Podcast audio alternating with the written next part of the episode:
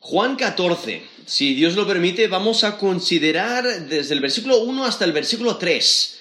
Juan 14, desde el versículo 1 hasta el versículo 3.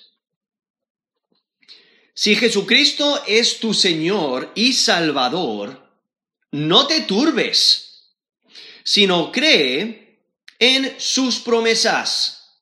O sea, si Jesucristo es tu Señor y Salvador, no te turbes, sino cree en sus promesas.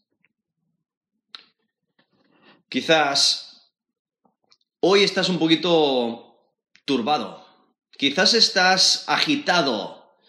Quizás tu día no ha ido tan bien como querías que fuera. Eh, yo eh, enseño niños pequeños, les enseño inglés y tenía un estudiante hoy que estaba teniendo un mal día. Llegó a clase, mm, se notaba que estaba bastante cansado, él no quería entrar en clase, su padre le tuvo que arrastrar y cerrar la puerta detrás para que el niño se quedara adentro y, estaba llorando. Que no quería estar ahí, no quería estar ahí, no, no, no.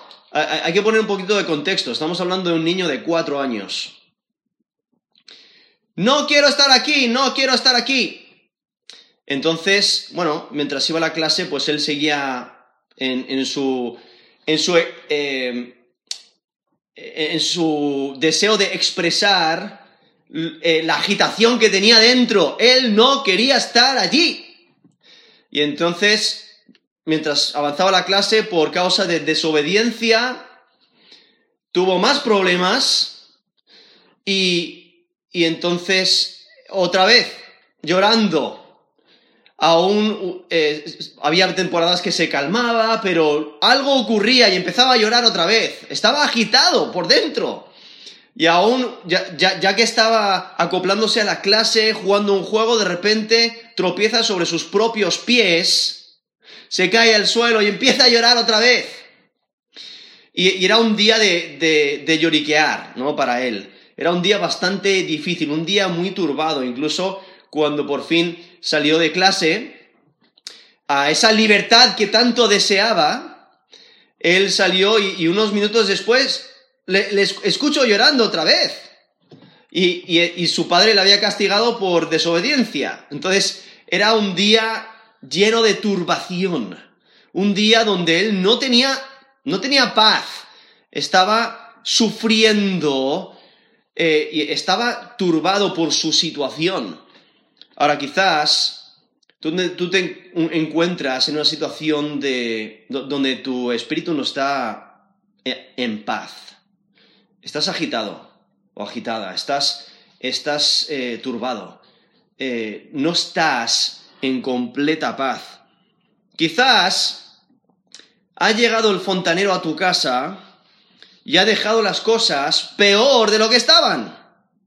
O quizás se te ha caído esa taza de café preferida, se rompió la taza y el café te manchó solo unos minutos antes de que tuvieras que salir de casa a, hacer, a ir de compras o a ir al trabajo, etc.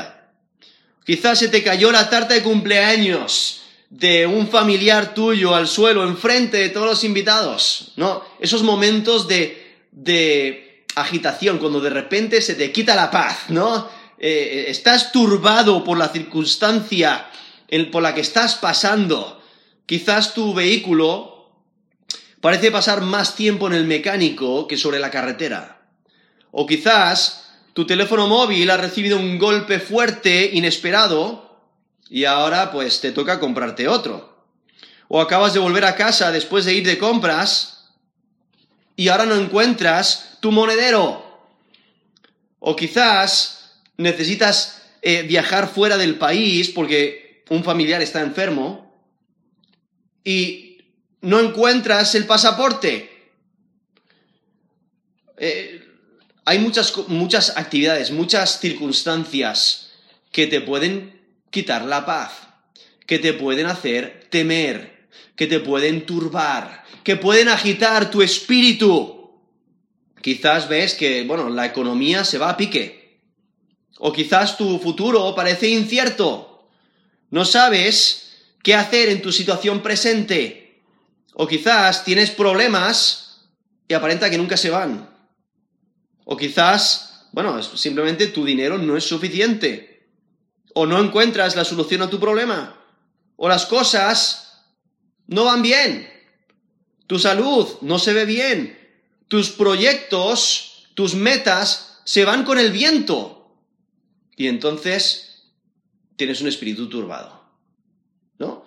Pero aquí, en Juan 14, vemos cómo Jesús nos manda a que no tengamos un corazón turbado. Incluso nos dice Juan 14, 1, no se turbe vuestro corazón. ¿Creéis en Dios? Creed también en mí. En la casa de mi Padre muchas moradas hay. Si así no fuera, yo os lo hubiera dicho. Voy pues a preparar lugar para vosotros. Y si me fuere y os prepararé lugar, vendré otra vez y os tomaré a mí mismo para que donde yo estoy, vosotros también estéis. Aquí tenemos este texto que, eh, eh, vemos como Jesús manda a sus discípulos a que no tengan un corazón turbado.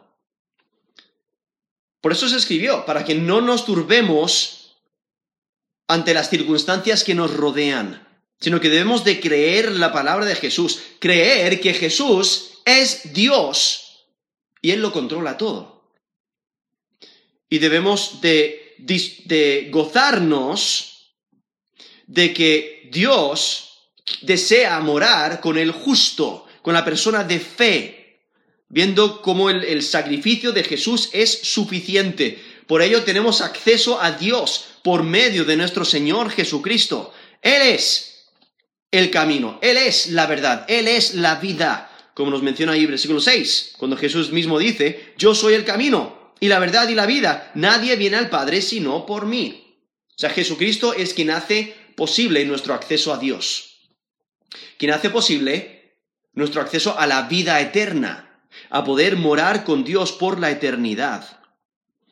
Ahora, aquí el, el contexto anterior, en el capítulo 13, vemos cómo Jesús lava los pies de sus discípulos, desde el versículo 1 al versículo 20, aquí, aquí mismo en Juan 13, del versículo 21 al versículo 30, Jesús anuncia la traición de Judas Iscariote, luego anuncia la negación de Pedro, o sea, Pedro le va a negar, le va a negar tres veces. Y eh, lo vemos ahí en capítulo 13 del 36 al 38, y luego en el capítulo 18 y capítulo 19 del Evangelio de Juan, vemos que Jesús es arrestado, condenado injustamente y crucificado. Entonces, todas estas circunstancias pueden eh, y, y podían traer esta turbación. O sea, Jesús va en dirección a la cruz. Nos dice Juan 12, 27, que Jesús mismo estaba turbado. Dice, ahora está turbada mi alma. Eso es Juan 12, versículo 27. Y aún en Juan 13, 21, dice, habiendo dicho Jesús esto, se conmovió en espíritu. Ese término traducido conmovió es el mismo término traducido turbado. En, ahí en capítulo 12, versículo 27, que es la idea de agitar, de turbar, de angustiarse. Jesús está dando este mensaje a hombres alterados. Los discípulos están alterados con, todo lo que Jesús les ha estado diciendo, que eh, lo que presenta es que en los siguientes días va a haber mucha angustia, va a haber turbación, va a haber eh, dificultades y están confusos. Aún aquí en, en capítulo 13, él, Jesús les dice en versículo 33, Dice la última frase, a donde yo voy, vosotros no podéis ir. Y por ello en versículo 36 le dijo Simón Pedro, Señor, ¿a dónde vas? ¿A dónde vas? O sea, eh, Él es su maestro, le están siguiendo, es su Señor. Pero ¿les va a dejar? ¿A dónde va a ir? No, todo este contexto está trayendo esta turbación. Aún ahí en versículo 38, en, en Juan 13, 38, Jesús le dice a Pedro, tú, tu, eh, tu vida pondrás por mí, de cierto, de cierto, te digo, no cantará el gallo sin que me hayas negado tres veces. O sea, si Pedro le negará, eso implica que va a haber problemas en el, en el próximo futuro. En el futuro próximo. Si Pedro eh, negará al Mesías, ¿qué va a hacer el resto de los discípulos? Y Jesús sabe que la fe de los discípulos va a ser probada. Sabe que los discípulos están turbados. Y ahora toma tiempo para fortalecerlos. Y por ello en versículo 14 vemos este mandato. Realmente son, presenta, de, la manera que, el, texto lo presenta, son tres mandatos. Incluso eh, en la traducción en la Biblia, la Biblia de las Américas, traduce el, versículo 1 de esta manera. No se turbe vuestro corazón, creed en Dios, creed también en mí. Y, es, la manera en la que debemos de, pensar en este versículo. No son tres mandatos. Dice, no se turbe vuestro corazón. Creed en Dios, creed también en mí. Y aunque Jesús también está turbado, Él se preocupa por sus discípulos. Están confusos porque no entienden lo que está pasando. Y la manera para calmar sus almas es confianza. Confianza en Dios, confianza en Jesús. Y por ello Jesús les puede exhortar. Les puede exhortar a tener confianza porque Él es Dios porque Él sabe lo que va a acontecer, Él tiene el poder, Él tiene la sabiduría, Él sabe lo que hace y Él puede dar esa confianza y esa paz, ese gozo a, sus discípulos, no importando las circunstancias. Y, por ello aquí dice, no se turbe vuestro corazón, creed, o sea, o creéis en, creéis en Dios, creed también en mí. Porque fe en Dios Padre y en Jesús es lo mismo. ¿Por qué? Porque Jesús es Dios Hijo, es la segunda persona de la Trinidad. Él es 100% divino. Realmente es imposible tener fe en Dios sin tener fe en Jesús. Lo que está subrayando es la cristología de, de, Jesús. Realmente Jesús es el Mesías, es el Hijo de Dios, es Dios encarnado. Nos dice Colosenses 1, del 15 al 17, Él, está hablando de, Jesús, Él es la imagen del Dios invisible, el primogénito de toda creación, porque en Él fueron creadas todas las cosas, las que hay en los cielos, las que hay en la tierra, visibles e invisibles, sean tronos, sean dominios, sean principados, sean potestades, todo fue creado por medio de Él y para Él. Y Él es antes de todas las cosas, y todas las cosas en Él subsisten. Eso es Colosenses 1 del 15 al 17, donde resalta de que Jesús es el Hijo de Dios. Él es Dios encarnado. Él estaba en el principio, antes de la creación. Él es el creador. Él es igual a Dios porque tiene la misma naturaleza que, que Dios Padre. Él es Dios Hijo. Y por ello Jesús es igual a Dios porque Él es Dios. La fe en Jesús es apropiada.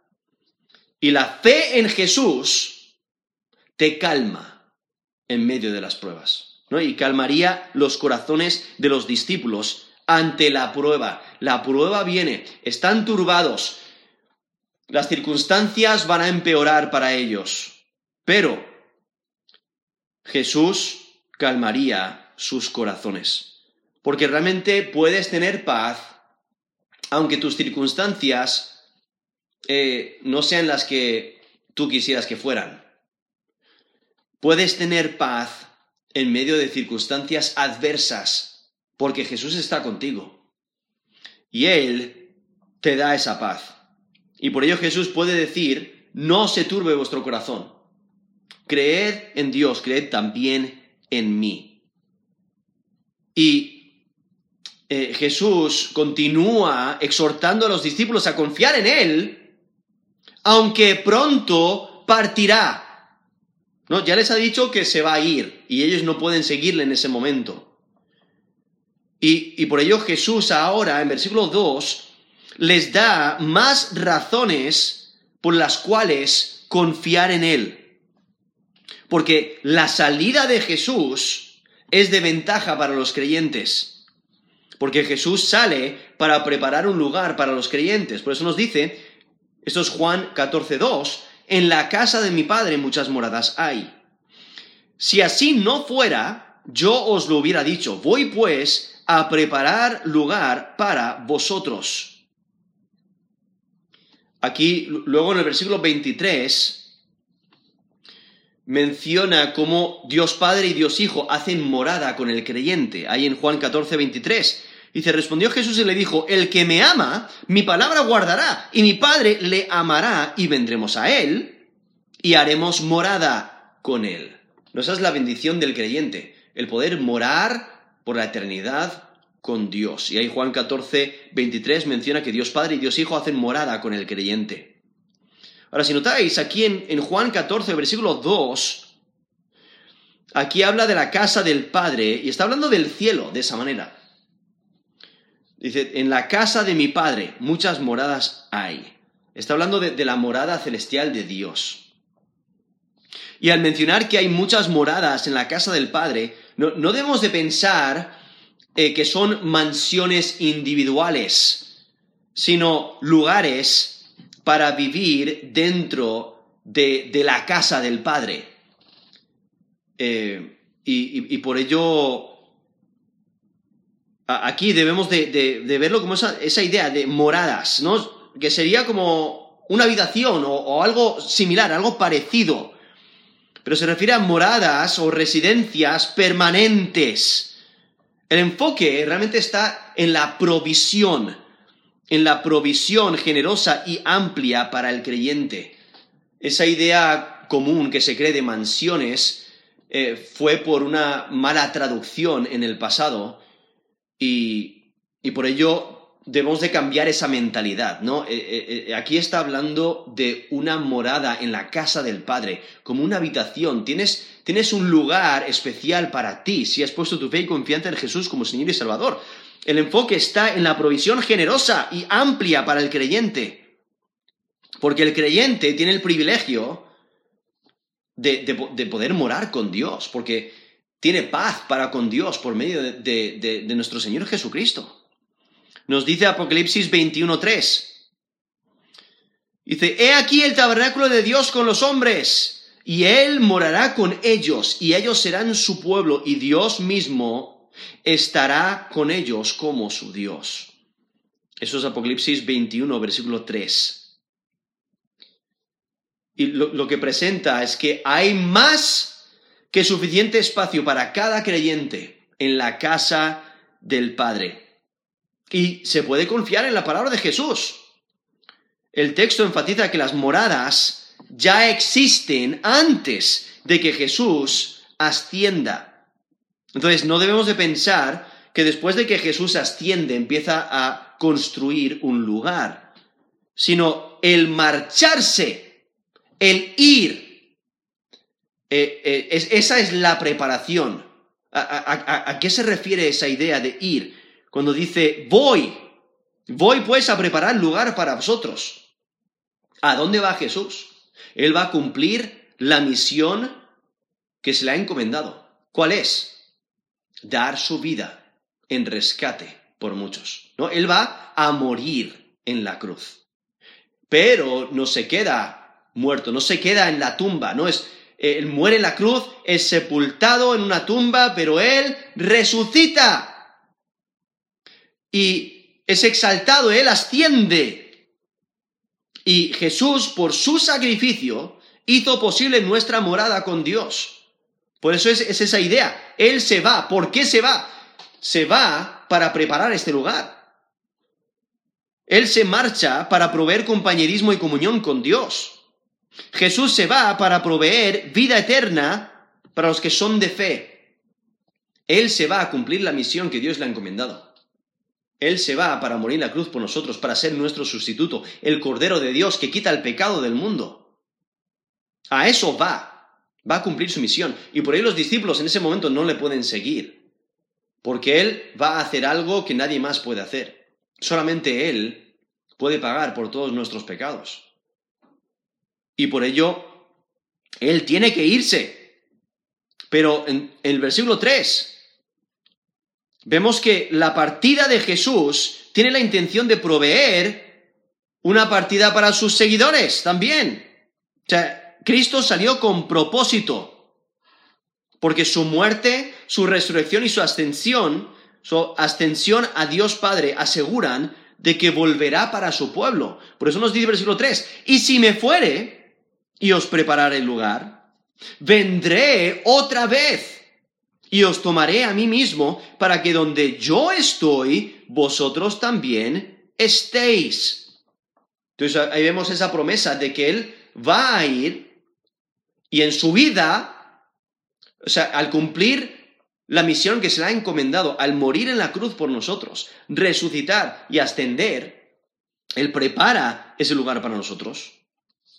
Él nos da paz para con Dios por medio de la fe y él vuelve a por su pueblo. Por eso dice, y vendré otra vez.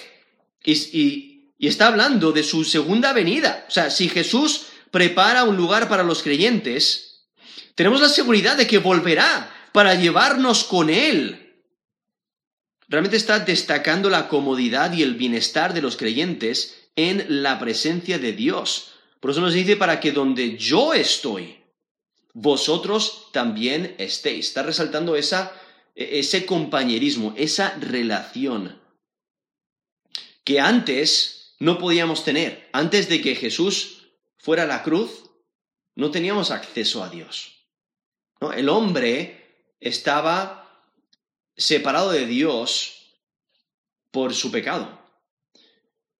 Y vemos aquí que Cristo provee el camino por eso nos dice aquí en versículo 6, Jesús le dijo, yo soy el camino y la verdad y la vida. Nadie viene al Padre sino por mí. Y, aquí vemos como Jesús da estas palabras de aliento. Y estas palabras son de aliento para la persona que es de fe. Porque el que no cree, estas palabras eh, no, las no, las entiende y porque no las entiende, pues no, no le dan paz. Pero para el creyente, el saber que este mundo no es todo lo que hay. Sí, hay, eh, pasas por pruebas y algunas de las pruebas son extremas y son extremadamente difíciles. Pero no te tienen que derrumbar, no te tienen que dejar aplastado, eh, sino debes de recordar que, que Jesús ha preparado un lugar para ti. Un lugar que nadie te puede quitar, porque Jesús lo pagó con su sangre y Él te asegura, Él te promete de que vas a obtener ese lugar, esa vida eterna, ese lugar preparado en la casa del Padre. Eh, lo tienes por tu fe en Jesús como Señor y Salvador. Y por ello da esperanza. Aquellos que somos de fe, nos da esperanza. Son palabras de aliento.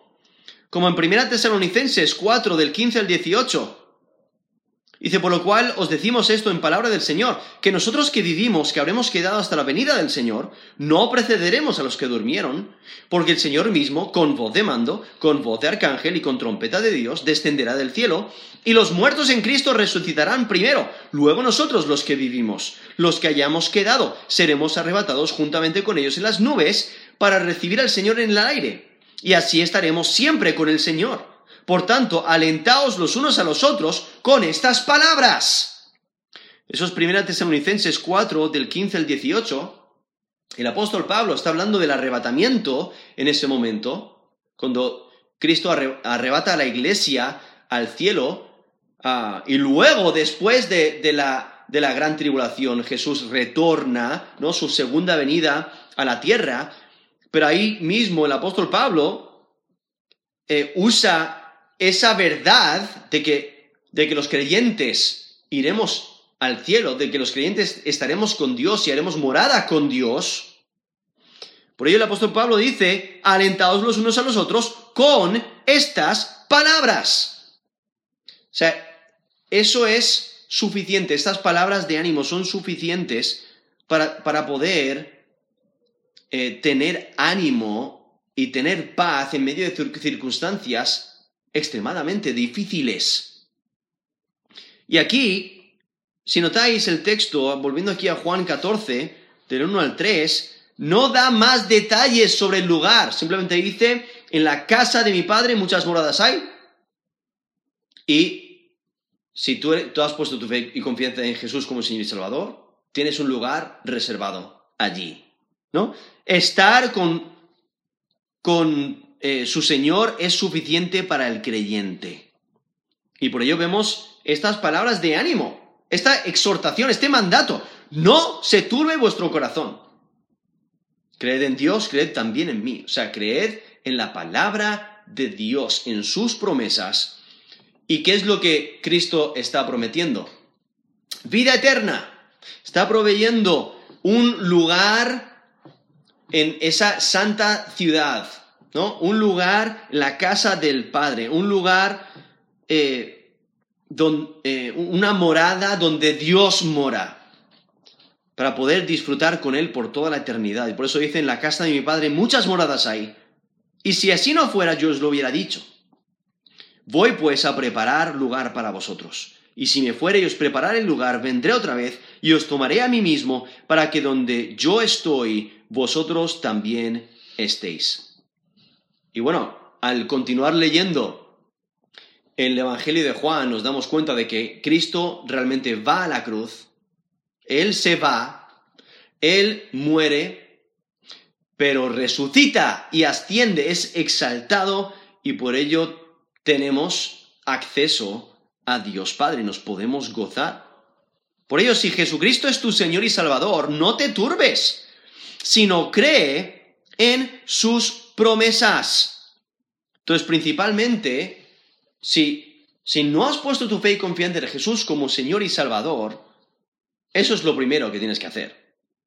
No, tienes que poner eh, tienes que darte cuenta de que eres pecador, tienes que reconocer que solamente Jesús salva, tienes que reconocer que Jesús es el único camino al cielo, reconocer que solo el sacrificio de Cristo es suficiente y reconocer que solo los, los que creen en Jesús tienen vida eterna. Entonces es la idea de arrepentirnos de nuestros pecados y creer en el Señor Jesucristo de corazón, creer en Él como Señor y Salvador. Nos dice Romanos 10:9 que si confesares con tu boca que Jesús es el Señor y creyeres en tu corazón que Dios le levantó de los muertos, serás salvo. Eso es Romanos 10:9, ¿no? Tiene que ser eh, de corazón. Creer en Jesús para vida eterna. Nos dice Juan 3:16, porque de tal manera amó Dios al mundo que ha dado su Hijo unigénito, para que todo aquel que en Él cree no se pierda, mas tenga vida eterna. Debemos de creer en Él, porque Él fue a la cruz, Él llevó todos nuestros pecados sobre su cuerpo. Nos dice 1 de Pedro 2.24, quien llevó él mismo nuestros pecados en su cuerpo sobre el madero, para que nosotros, estando muertos a los pecados, vivamos en la justicia y por cuya herida fuisteis sanados. Entonces, si aún no has puesto tu fe y confianza en Jesús como Señor y Salvador, ese es el primer paso a tomar. Pero si, si, lo, si lo has hecho, si eres creyente, acepta esta exhortación, este mandato de no, de no estar turbado. O sea, en vez de turbarte por lo que te falta, gózate en el cuidado de Dios. En vez de desesperarte por tus circunstancias, confía en el control de Jesús. En vez de temer el futuro, regocíjate en tu eternidad con Dios. En vez de vivir para ti mismo, vive para Dios. Vive para las cosas celestiales. En vez de disfrutar de tu pecado, recházalo. En vez de seguir tus propios planes, obedece la palabra de Dios. Si Jesucristo es tu Señor y Salvador, no te turbes, sino cree en sus promesas. Realmente cuando eh, consideramos un texto así, esto debe de animarnos, aún en medio de las pruebas. Por eso es tan necesario que continuemos recordando la escritura, que continuemos meditando en ella, que continuemos eh, estudiándola, leyéndola, meditando en ella, memorizándola para, para tenerla presente, para cuando estemos en esos momentos de agitación, de turbación, cuando nuestro corazón no está eh, en paz, ¿no? Eh, tenemos una tormenta encima de nuestra cabeza que, que no nos deja en paz, debemos de recordar estas palabras de Jesús que dice, no se turbe vuestro corazón. ¿Y por qué? ¿Por qué no debe de turbarse nuestro corazón? Porque Cristo está con nosotros. Si hemos puesto nuestra fe y confianza en Jesús como Señor y Salvador, tenemos un lugar reservado para nosotros y podemos gozarnos en esa verdad porque Dios lo promete, ¿no? Porque Cristo lo promete, porque tenemos esperanza. Porque si Jesucristo es tu Señor y Salvador, no debes de turbarte, sino creer en sus promesas. Vamos a terminar en, en oración.